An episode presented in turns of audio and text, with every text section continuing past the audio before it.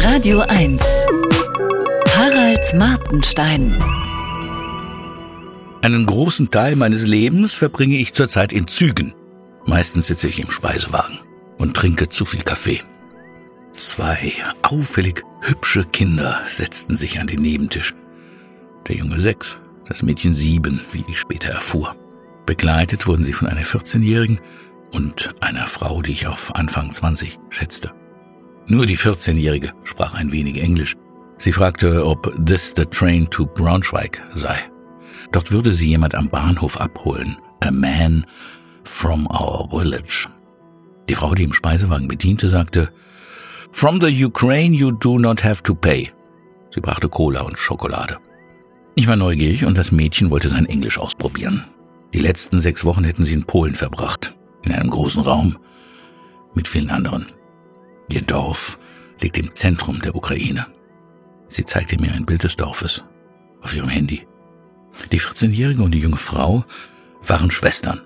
Die beiden Kleinen waren die Kinder ihres ältesten Bruders, also eine Nichte und ein Neffe. Die vier waren allein unterwegs, weil alle Brüder an der Front kämpften und die Mutter der Kinder sich im Dorf um ihre Eltern kümmerte. Die waren offenbar krank und transportunfähig. Manches Detail konnte ich nicht gut verstehen. Ich drängte der Gruppe Geld auf, was mir peinlich war.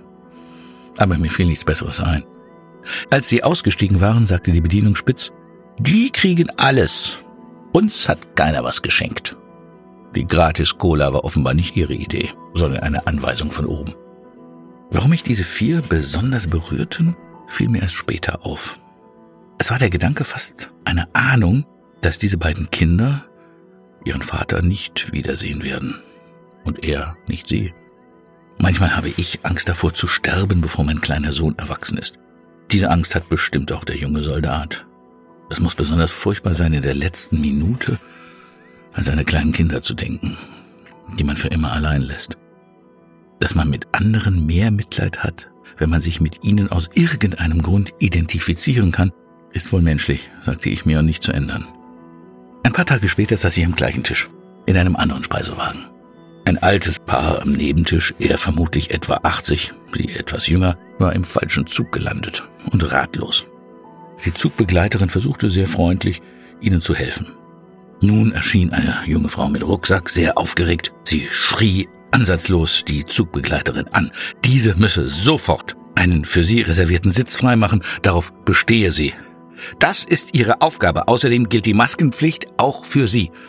Die Maske der Zugbegleiterin war nur ein wenig verrutscht, was sie kommentarlos korrigierte. Die alte Dame, die im falschen Zug saß, legte ihre Hand mütterlich auf den Arm der wütenden Rucksackfrau und sagte irgendwas Beruhigendes. Die Jüngere schlug ihre Hand weg und schrie, Abstandsregeln? Nie gehört? Die Vorstellung ging noch eine Weile in aggressivem Ton weiter. Ich bewunderte die Beherrschung der Zugbegleiterin. Sie blieb sachlich, kein böses Wort von ihr. Drohungen ignorierte sie. Im Speiswagen war es still. Alle lauschten.